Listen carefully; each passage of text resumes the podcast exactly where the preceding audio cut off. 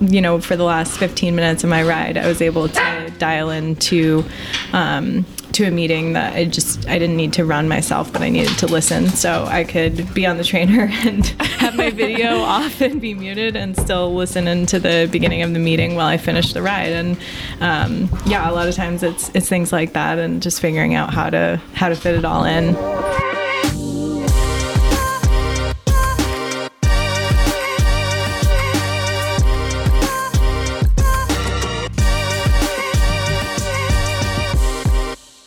Hello, everyone. Maghalie Rochette here for another episode of the Fever Talk podcast uh, on a 20 minutes with your favorite cyclocross racer.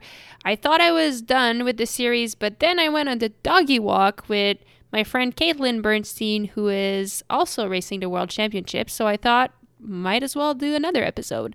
So here we are in the kitchen, and the doggies are playing and running around after each other. So we apologize for for the noise and background noise, but at least uh, it's authentic and it's as if you were hanging out in the kitchen with us.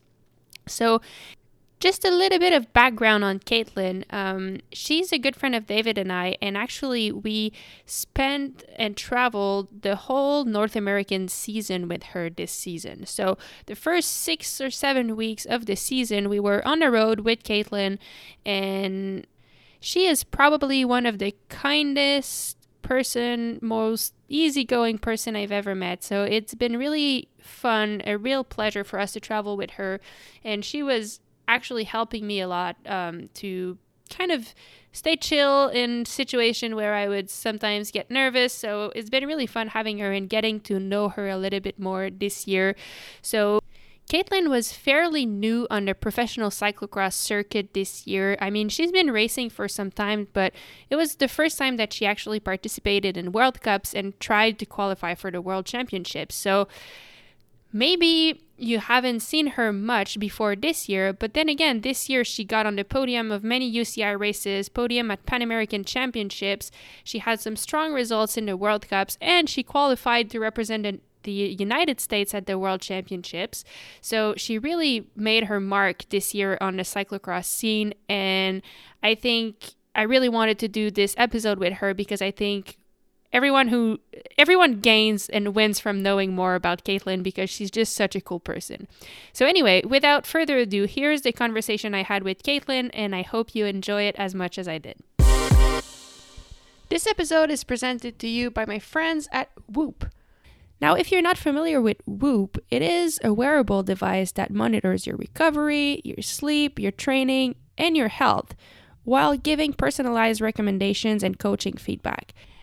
We are now three weeks until the World Championships, which is the biggest race of the year for me. And I want to make sure that I use each day to prepare the best I can and I can optimize each day. So the whoop will be crucial crucial for me in that preparation. We've been collecting data all year with the whoop and by now I know much better what behaviors help me to perform at my best and recover at my best. So, in the le- weeks leading up to the Worlds, I'll make sure to use those behaviors and I'll keep monitoring all of my metrics. So, my HRV, my recovery, my resting heart rate, my body temperature. And with those metrics, I'll be able to know and adjust every day. So if I wake up and I'm feeling great, I'm in the green, maybe it's time to push the envelope a little bit and push the limit. If I'm not feeling so well and my whoop tells me so, maybe it's time to take an easy day to make sure I can come back stronger the next day. I'll also be, be using the co- the sleep coach, which tells me what would be the optimal time to go to sleep to wake up feeling as recovered as I can. So, three weeks to go, time to go all in, and the Whoop will help me to really get the best out of myself every day until the World Championships. If you'd like to try the Whoop for yourself, you can go to whoop.com. That's H uh, that's W H O O P.com and you can use the code Maghalie M A G H A L I E to get yourself 15% off. If you're buying from an international store, which means not from the United States, in that case, you can go to join.whoop.com slash cxfever and that will also get you your 15% off. Thank you to Whoop, and thank you guys for listening. Um, let's start by this. How do you pronounce your last name? So technically it's Bernstein. Okay. Um, but in the US, a lot of people say Bernstein, and that's totally fine. Okay, but I think if anyone is in doubt, um, calling you Sea Dog would probably solve the problem. yes, that's a good nickname. sea Dog works. And where does that nickname come from? Um, it came from um, some athletes that I was coaching, um, and they gave it to me because I love hip hop, um, and they thought it would be appropriate to give me kind of a rapper name. I love that. It's, it's a good name. Um, all right. Caitlin, would you mind describing yourself for us, just so we have a better idea of who you are? Yeah. It's always a hard one. I should have seen that coming because it's been on every other episode of this so far. Um, but I think um, patient is a, one that comes to mind. Um, good at kind of staying calm under pressure um, and also friendly. I love just getting to know new people and, um, yeah, meeting new people. I would say for having the chance of spending I, I don't know weeks six weeks maybe on the road with you? I think this is very accurate. You're absolutely patient patient and especially in the chaos of traveling. Um, always calm. That's one of the things i really enjoyed traveling with you is like in the race environment even if things like were changing quickly and we had to adapt you were always as cool as a cucumber. And like kind of reminding me like oh i shouldn't be nervous. Like she's so chill. So that's really nice. Yeah, maybe sometimes I'm a little bit too calm in chaos, but uh, sometimes it's helpful in cross races. So. Yeah absolutely. Um, all right. So i know you're in a very i mean i i, I think that's very admirable um, the situation that you're probably one of the few racers on the start of the world championships that actually have a job outside of riding. Um, this is really cool i think. Uh, can you talk to us a little bit about your job outside of bike racing Yeah, for sure. Um, I'm sure I'm not the only one. I know a few others, but yes, um, there are a lot of uh, competitors of ours who are racing full time. Um, but I do, I do have a day job. Um, I'm a recruiter for a tech company. Um, in the Bay Area. And so basically, that means I interview a lot of candidates for jobs um, and help them through the interview process and hopefully contribute to helping people find a job that they love. And now it's all done remotely. Um, so luckily, that for me helps me be able to travel and do all the racing a lot better um, than previously when I had to go into an office and um, it was a lot harder for me to travel for races as much. And how I mean, I know it's a typical question of how you do you balance like your racing ambitions and the job that you have, but I guess like concretely how does having a job impact a typical day of training or even traveling for racing? Yeah, it definitely has an impact because I can't just wake up and say, you know, everything's about when the training is. It's more about when can I fit in this amount of training around the meetings that I have and the other things I have to do. So, um, luckily, being able to do it remotely has a huge impact in a positive way. Um, but just generally, um, I don't ride as many hours as a lot of pros, um, which I think is, you know, it's okay in cyclocross. Um, I think it'd be harder if I were trying to be road racer. Um, so yeah, a little bit, little bit less um, volume training, and just really thinking about making sure every session counts. Um, so I'm doing a lot of intensity and just being really thoughtful about being productive with the time that I do have. Um, and sometimes it means getting creative with um, the time that I do have. Today, I got on the trainer, and then I realized oh yeah, like I thought I had an hour and a half, but actually it's more like an hour 15. So, um, uh, you know, for the last 15 minutes of my ride, I was able to dial into um, to a meeting that I just I didn't need to run myself, but I needed to listen, so I could be on the trainer and have my video off and be muted and still listen into the beginning of the meeting while I finish the ride. And um, yeah, a lot of times it's it's things like that, and just figuring out how to how to fit it all in. Well, that that's when uh, being easygoing comes handy. You know? Yeah, exactly. yeah, cool. Um, all right, so this is going to be your first World Championships, which is awesome. Like I remember we were training together in Arizona in Flagstaff mm-hmm. in March or April maybe, and this was your big dream to actually like at that point. This was the big dream, but it was very much a dream, and the goal was to participate in the World Cups. Um, it's kind of crazy, like the progress you've done this year.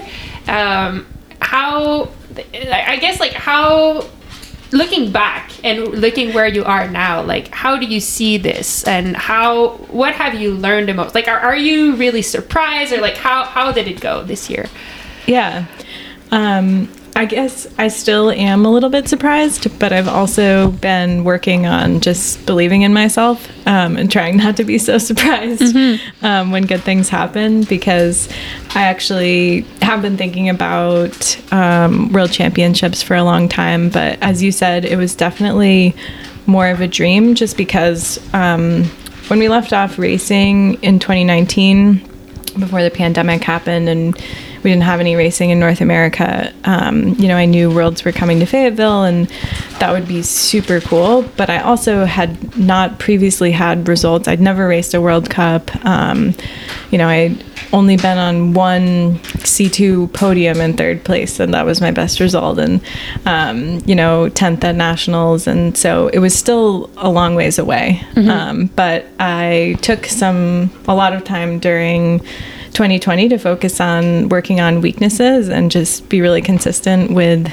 um, with the training and put in a lot of time and um, and then when I saw you guys in Flagstaff and we got to train together and talk about the upcoming season. Um, it was really motivating to me because we talked about worlds and all the training that you were doing and how excited you were. Um, I got really fired up to um, to put in another summer of training and actually think about like being making this big kind of dream more of a goal mm-hmm. um, and then when the season got started um, things were going pretty well and i think just continued to get better and i think um, being on the road with you was super helpful in getting to learn a lot from you about what you do at races and thinking about lines and pre-ride and um, just kind of learning about all those things that um, you know you do that are really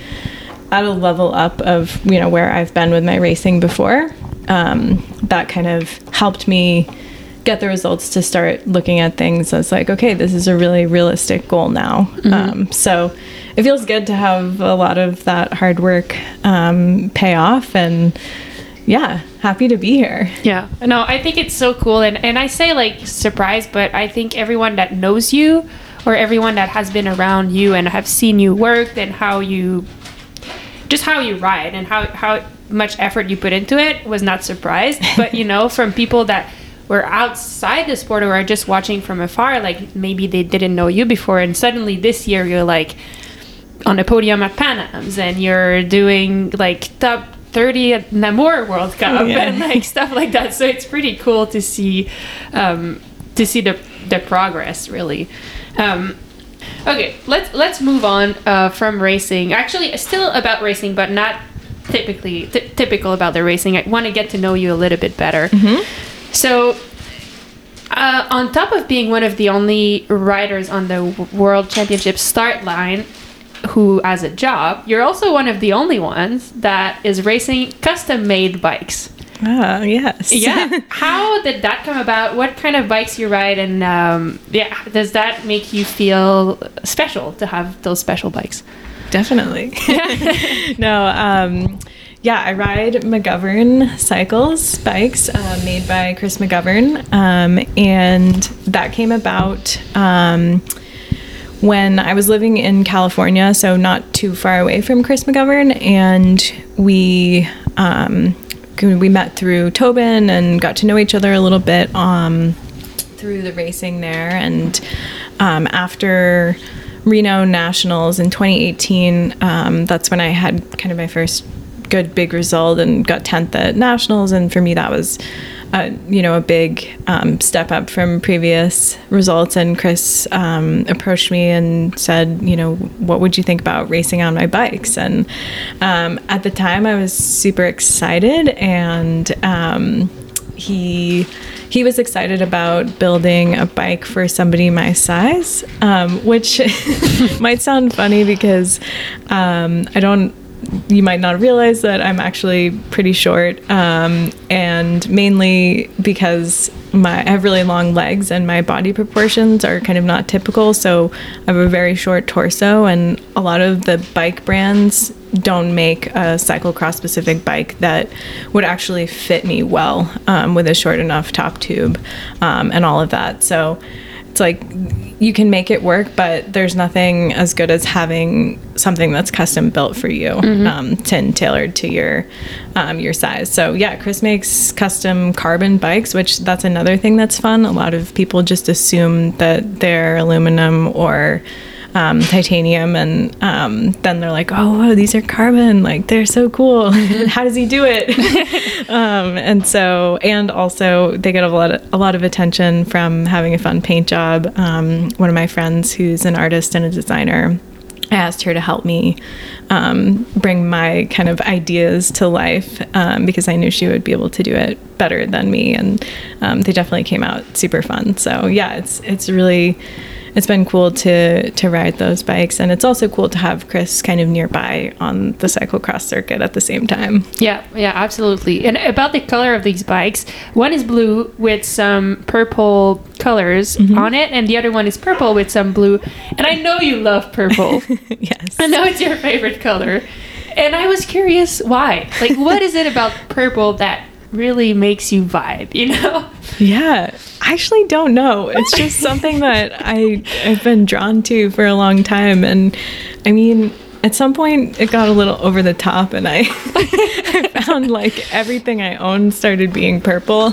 Um, and I would walk out of the house with like, you know, wearing full purple and all the accessories purple and realize maybe I should tone it down a notch with the purple.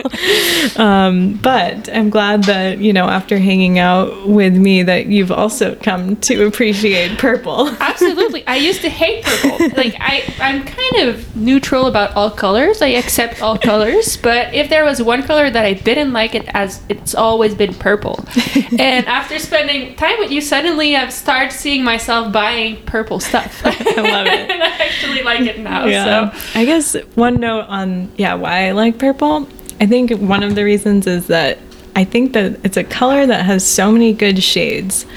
So there's all sorts of That's different true. purples. There's some that are more blue and some that are more pink, and then you can have like gray with purple and violet. Like there's just so many good shades of purple. Fifty Shades of Purple with Caitlin Mercy. okay, cool. Um, now I want to talk about your past as a ski racer. I should have talked about that before we got into colors and stuff because I think it probably. I mean, you raced at a really high level at like both downhill ski racing and um, cross country ski racing. Mm-hmm how like can you talk about that like your past as an athlete and how do you think that impacted your success in cyclocross when you came back into a new sport? Yeah definitely. Um, so yeah growing up i I learned how to ski at a very young age. Um, you know, in Vermont in the winter, there's not much else to do. um, so I was cross country skiing and downhill skiing, but I really loved going downhill. I loved going fast. Um, I didn't like working hard on cross country skis. Um, so that was my, my first love. And I spent all my free time doing that, I started racing at a young age and just loved the thrill of going fast um, and, yeah, sending it. Mm-hmm. so um, about at, at some point in in high school, I started having a lot of injuries from the downhill skiing. Um, it's an amazing sport, but it's also quite dangerous. Um, and so, after about three knee surgeries in high school, um, I made the decision to switch to cross country skiing. Um, I was at a ski academy, and I felt like um, make, I would I would either make that switch and be able to stay there with the community and all my friends, um, and in the skiing world somehow, um, or I would have to leave and go back um, go back home to just you know being outside of ski racing, and that that was daunting. Um, switching to cross country was also daunting. Mm-hmm. Um, I had to had to get the endurance um, aspect down it was something that I liked, but I didn't love at the time. Um, but luckily, I was in a program where I had an amazing coach um, who could, um, you know, take me on and take the little bit of knowledge I had of cross country skiing from when I was younger and just refine the technique and um, start fresh. And then really just dove in on the training aspect. And um, there were a lot of world class skiers already there. And it helped me improve really quickly. Um, and I went on to cross country ski in college um, for University of Vermont, and um, we won NCAA's my senior year. So it was hmm. it was really exciting to be a part of that um, and get kind of thrown in so quickly. Um, but I think going back to how it affects or helps with cyclocross, I think the background of having both is is pretty unique, um, and actually really helps with cross because you have some power aspects where you need to sprint out of corners and be powerful, which is kind of more like downhill skiing and um, also just knowing how to take corners fast mm-hmm. like that. It's a very similar kind of feeling. Um, and then having the endurance from cross country skiing, which um, as you know, it's like it's a really physically demanding sport. Um, it makes every other endurance sport feel a little bit easier somehow. Yeah, yeah. So um, having having that um, background was super helpful for the endurance aspect as well. Mm-hmm. And I'm sure also for like even knowing how to race, knowing how to manage mm-hmm. yourself mentally around a race. Like you already had all that baggage, so it, it's not like because I'm sure like people will who have just been watching from the outside like who where where did she come from you know but actually like you've been one training your whole life yeah. and also like you know how to race you know mentally like what how to yeah, manage yourself basically and all of that yeah yeah all those things are super transferable mm-hmm. Okay, um, now some quick questions mm-hmm. to uh, get to know you. How many fleece do you earn? Do you own? As you know, I have a bit of a problem. I don't actually know, but I love a good cozy fleece, and also if it has a cool pattern or something. um, so yeah, I have a pretty good fleece collection. yeah. All right. Um, what is the I, I, favorite book that you've read recently, or the first one that comes to mind? Yeah, um, I don't actually. Maybe it's called Will, the Will Smith book. Yeah. I'm listening to the audiobook right now and I love it. He reads it himself and like his impressions of other people are so good. Cool. Um, favorite Netflix TV show? Uh, this is embarrassing.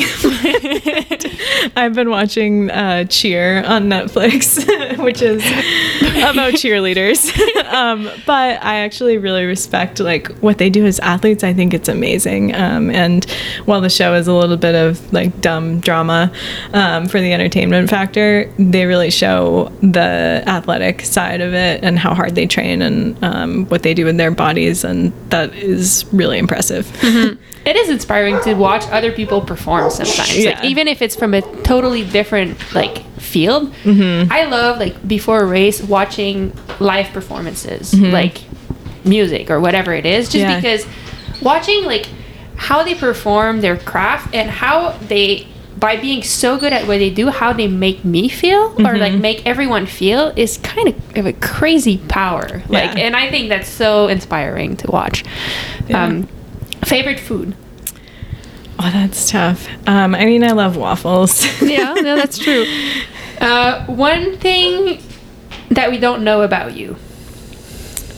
Oh, um, I mean, I absolutely, maybe people know this. I love dogs. Um, I have a dog, but I also just absolutely love every dog I see and have to say hi.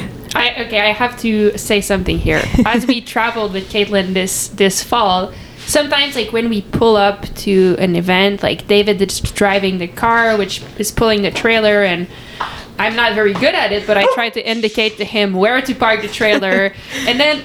Amongst all of that, there's the Mia dog, our little dog, who wants to come out of the car because she's been stuck inside for like six hours. And every time Caitlin would take Mia out on a walk and just take care of her and go play with her. And now Caitlin's probably Mia's favorite person ever. So she, you are also really good with dogs. Yeah, thanks. Um, it was a good job for me while you guys yelled in French about Yeah. backing up the huge trailer. Yeah. I'll just go play with Mia. that was perfect. Um, okay, uh, just a couple more. You are a recruiter, job recruiter. What is the one thing that you hear the most, and that is like the worst thing someone can say in an interview? It bothers me when people say like so directly like I'm just perfect for this job. Um, I don't know. I mean, maybe they are, but I'd rather kind of get that out of the conversation and the questions that I'm asking um, than have them just come out and say that directly. Uh, that's that's cool. So another thing, like, no, I mean, that's actually a really interesting job because it's such a good skill to have. Like now you know exactly if you like present yourself to a company or like anything, like you know, like you've seen all the worst and the bad. Yeah. Uh, I always like to ask Caitlin questions about that, like, oh, is that like how should you approach this? And um, so that's a good a good advice. Now, um, what would you say to people who have jobs like you, but who are also passionate about racing and that have a dream like you had one year ago, a few years ago, of participating in a world championships? Like, what would you tell them? Like, either an advice or like something that you feel they should know? Yeah. Um, I think just kind of instead of looking at the big picture of like thinking this goal that's so far away and I have all this work to do and how am I going to get there, like break it down um, into manageable like segments or pieces somehow and think about what you can do every day to contribute to that um, and and just start chipping away um, be consistent and and do what you can and don't worry so much about what you can't do. Don't I do get caught up in worrying about like, oh, this person's riding so much longer than me, or you know, I'm not able to to do the three hour ride I wanted to do today, and it's it's an hour and a half, and um, I think you just need to be okay with that, um, and and be confident in what you can do. Yeah, very true. Um, all right, the World Championships are one week away. I bet you probably have friends coming to cheer you on, um, but for people that want to cheer you on, how like what will get you going? Like, what do you think they should cheer you with, or how how they could they should cheer you on? I think Go Sea Dog is a good one. Okay, perfect. the nickname cheer. Um, and if someone wants to bring you a treat, what's the best treat that would make you happy? Um, I mean, for after the race, I don't usually eat a lot of donuts, but I feel like after World Championships, a donut could be good. I agree with you. donut sounds really good right now. All right, um, purple donut, people. Yes. Okay, uh, I think you know what the fever is, so I probably don't need to explain or give example. Um, so, what gives you fever, Caitlin? yeah.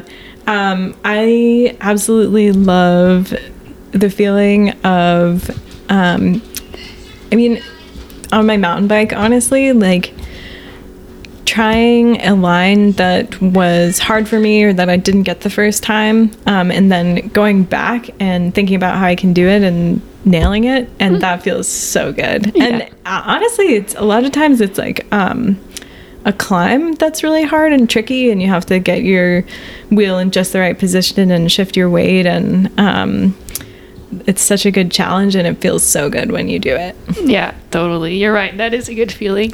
Cool. Uh, is there anything else that you would like to share that I forgot? I don't think so, but thanks for having me. Yeah, thanks to you. Um, that was really fun. Thanks for doing this so uh, on the fly, you know? Absolutely. cool, thank you.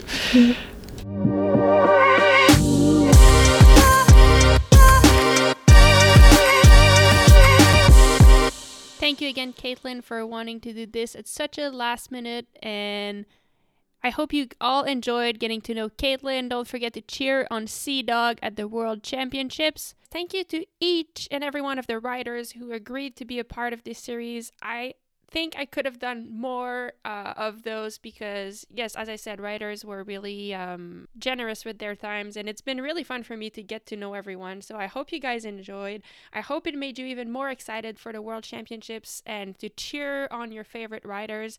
Um, if you enjoyed this series, please don't hesitate to share it or to leave a comment or anything like that. Uh, it goes a long way, and if there's enough of the, if there's enough interest, maybe uh, it will give me the motivation I need to start again this series after the World Championships or ahead of the next cyclocross season. And who knows, even maybe with the men's field, which would be really fun. Thank you again for listening. My name is Maghalie Rochette. This was the Fever Talk podcast, and I'll see you next time. And once again, thank you to my friends at Whoop for being a presenting partner of this podcast. If you want to get your own Whoop, you can just check the link in the notes of this podcast to get yourself 15% off. Or you can use the code Maghalie, that's M A G H A L I E, at checkout on whoop.com. Thanks again and see you next time.